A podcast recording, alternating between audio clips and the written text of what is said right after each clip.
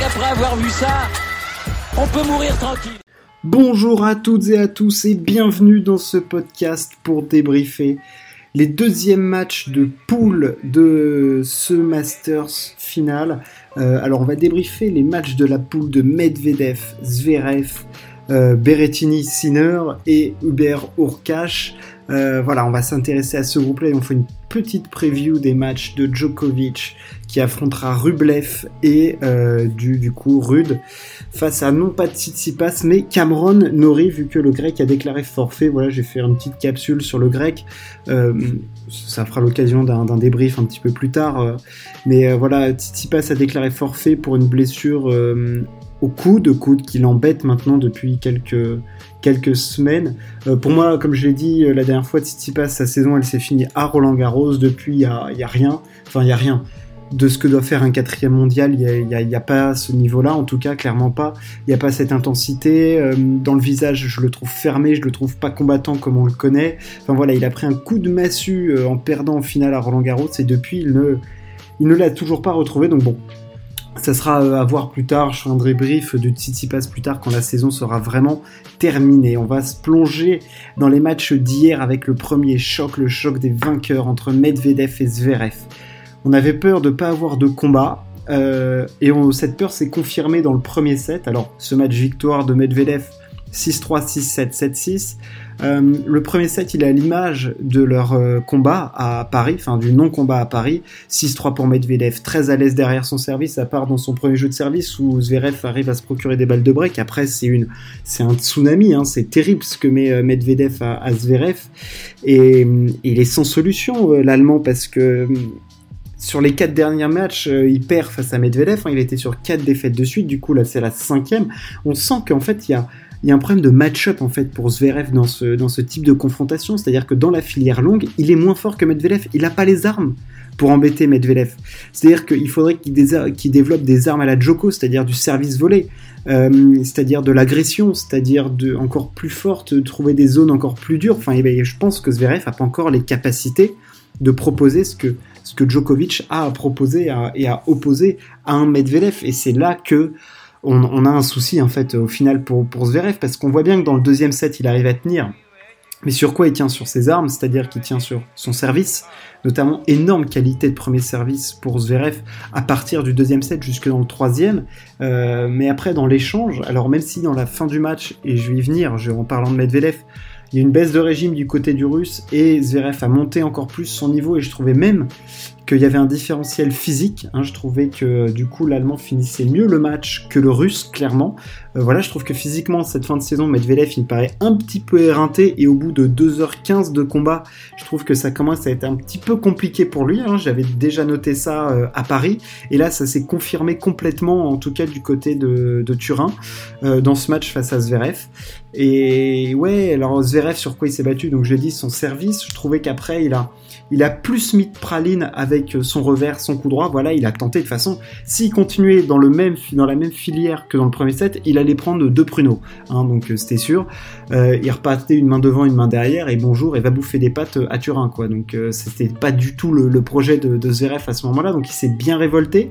Je trouve que Medvedev, il a été d'un coup plus attentiste, peut-être trop trop sûr de lui, trop serein, trop trop facile en fait.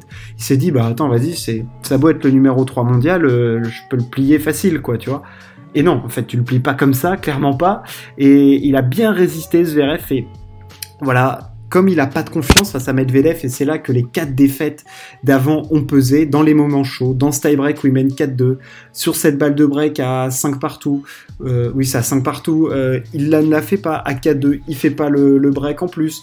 Voilà, dans le 4-2, je parle de 4-2 dans le tie-break, hein, bien évidemment. Enfin voilà, plein de petits moments où, euh, clairement, voilà, il lui manque ce, petit plus face à Medvedev et ça va être très très important parce que les deux là, ils ont 24-25 ans, ils sont amenés à se recroiser des dizaines de fois hein, à ce niveau-là. Donc si Zverev a déjà des soucis Manteau face à des gens de la next-gen comme Medvedev. Alors, on savait que potentiellement il en avait face à des Nadal, des Djokovic, des Federer, et encore, il les a battus plusieurs fois. C'est un des seuls à les avoir battus partout. Euh, là, c'est un petit peu terrible, quoi, quand même. Donc bon, voilà, à voir. Et belle victoire de Medvedev. Alors, je sais pas s'il se rassure, mais en tout cas, c'est une, grosse victoire encore contre le troisième mondial. Septième victoire consécutive au Masters. Enfin, voilà, les chiffres de Medvedev au Masters, ça commence à donner le tournis. À voir la façon dont il va aborder le dernier match euh, face à Sinner. Du coup, Sinner qui lui. Euh, euh, c'est face à Sinner? Non, attendez, je dis une ânerie. Ah, si, si, c'est face à Sinner. C'est face à Sinner. Euh, voilà, donc euh, à voir comment il l'abordera. Est-ce que non, il va pas le lâcher, mais on sait que parfois, on avait notamment vu Tim euh, l'année dernière, enfin il y a deux ans, je sais plus, c'était face à Rublev où il avait pas mis une intensité de dingo pour pas se cramer. Hein, on le sait, Medvedev, il est sûr d'être qualifié numéro 1. Donc évidemment, t'as pas envie de passer trois heures sur le cours à te battre comme un damné, ça c'est certain, parce que t'as envie de préparer ta demi-finale. On verra ça. L'autre match, c'était du coup Sinner qui remplaçait Urkash. Et alors là, je vous avoue que j'ai été scié.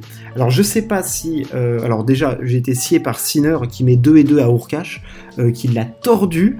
Euh, j'étais à la fois scié par le fait que Urkash, je sais pas s'il s'est senti déstabilisé, ou s'il s'est dit putain, je pensais affronter Berrettini, j'affronte Sinner, un petit jeune, qui euh, a une chance inouïe de jouer le Masters là alors qu'il n'est pas censé être qualifié, euh, j'ai pas le droit de perdre. Est-ce qu'il a été submergé par l'événement? Parce que quand on voit le match qu'il produit face à Medvedev et quand on voit ce qu'il produit face à Sinner, on se dit qu'il y, a eu, un bug dans la matrice. Quoi. Enfin, je veux dire, il a rencontré Keanu Reeves à un moment, il est ressorti de la matrice, il y, a, eu un, bug complet. quoi.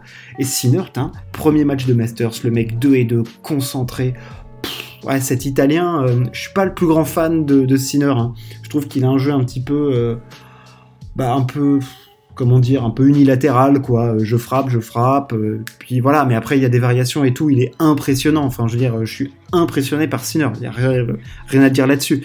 C'est juste que bon, c'est pas le style de jeu qui me fait flamboyer, quoi.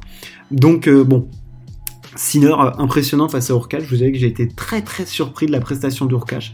Euh, je pense qu'il a été pris par, euh, par l'événement et de l'autre côté, Sinner impressionnant de, maturité dans tous les choix de jeu en fait, service, coup droit, revers, tout, tout, tout. Enfin, waouh quoi, waouh, waouh, waouh. Là, on, est face à un, phénomène quand même. Hein, il faut s'en rendre compte. Donc voilà, ça c'était pour les matchs euh, du jour de ce groupe et on va se focaliser maintenant sur les matchs de l'autre groupe. Euh, bon, alors le premier c'est Joko Rublev. Alors, j'en avais un petit peu parlé la dernière fois. Euh, pour moi, dans ce match-là, il peut ne pas y avoir de match en fait, parce que j'ai trop peur que Rublev, qui en plus n'est pas dans une bonne dynamique cette fin de saison, se fasse pulvériser, et je dis bien pulvériser, par Djokovic en euh, seconde balle en fait. Ça me ça me sidère en fait de, voir le niveau de service de seconde balle de Rublev et ça montre aussi la qualité de jeu de Rublev parce que arriver à ce niveau-là avec une seconde balle aussi faible, mais vraiment c'est elle est faible hein, sa seconde balle.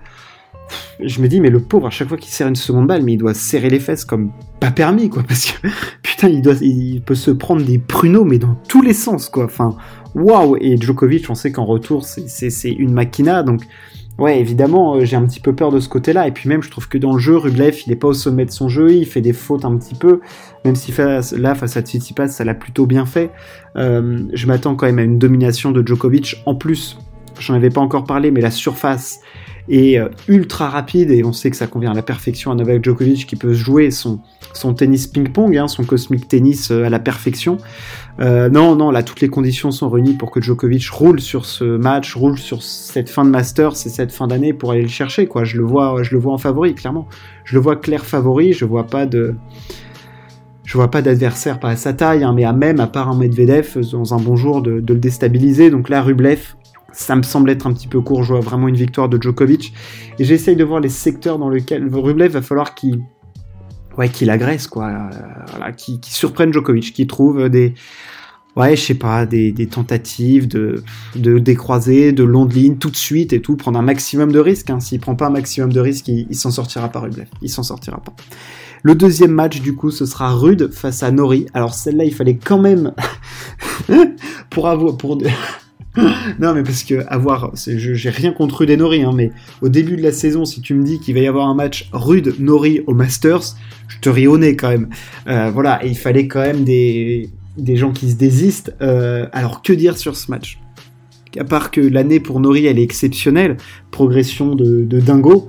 Il a fait une très très grande année, mais je vois quand même Casper Ruud, je le trouve plus fort. Euh, voilà, j'ai bien aimé ce qu'il a fait dans le premier set face à Djokovic. J'aime bien ce qu'il fait ces derniers temps sur dur.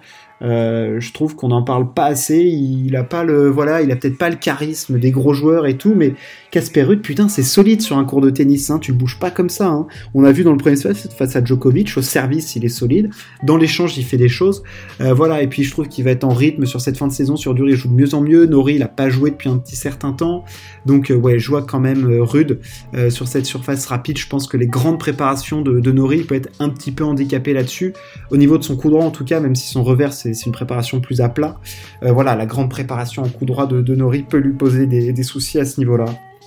Je vois Casper Rude. En tout cas, on va suivre ces matchs avec intérêt. On se retrouve ce soir pour débriefer la suite. Je ferai une petite capsule aussi sur euh, le Barça, je pense, très prochainement. On a la grille de F1 qui est connue maintenant. Donc voilà, il y a quelques petits podcasts qui vont sortir là-dessus. On se retrouve très très vite. Ciao, à plus.